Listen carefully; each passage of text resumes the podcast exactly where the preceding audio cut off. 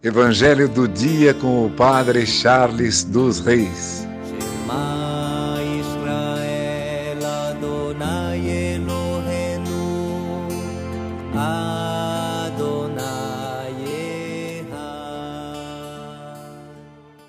O Senhor esteja convosco, Ele está no meio de nós.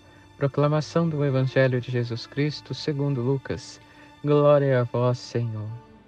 Naquele tempo, Jesus contou aos discípulos uma parábola para mostrar-lhes a necessidade de rezar sempre e nunca desistir, dizendo: Numa cidade havia um juiz que não temia Deus e não respeitava homem algum. Na mesma cidade havia uma viúva que vinha à procura do juiz pedindo: Faze-me justiça contra o meu adversário Durante muito tempo, o juiz se recusou. Por fim, ele pensou: Eu não temo a Deus e não respeito homem algum. Mas esta viúva já me está aborrecendo. Vou fazer-lhe justiça, para que ela não venha agredir-me. E o Senhor acrescentou: Escutai o que diz esse juiz injusto. E Deus não fará justiça aos seus escolhidos, que dia e noite gritam por ele? Será que vai fazê-los esperar? Eu vos digo que Deus lhes fará justiça bem depressa. Mas o filho do homem, quando vier, será que ainda vai encontrar fé sobre a terra?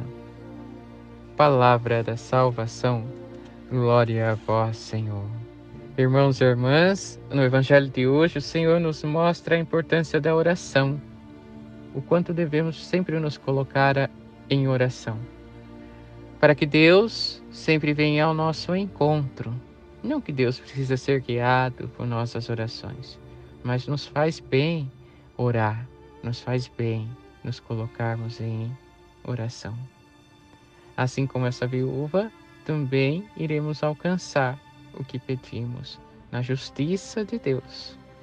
Entretanto, devemos pensar, diante de tudo que Deus fez e faz em minha vida, eu mantenho esta fé segura, a fé inabalável em mim, para que quando o Filho do Homem chegar, ele encontre em mim um homem ou uma mulher de fé.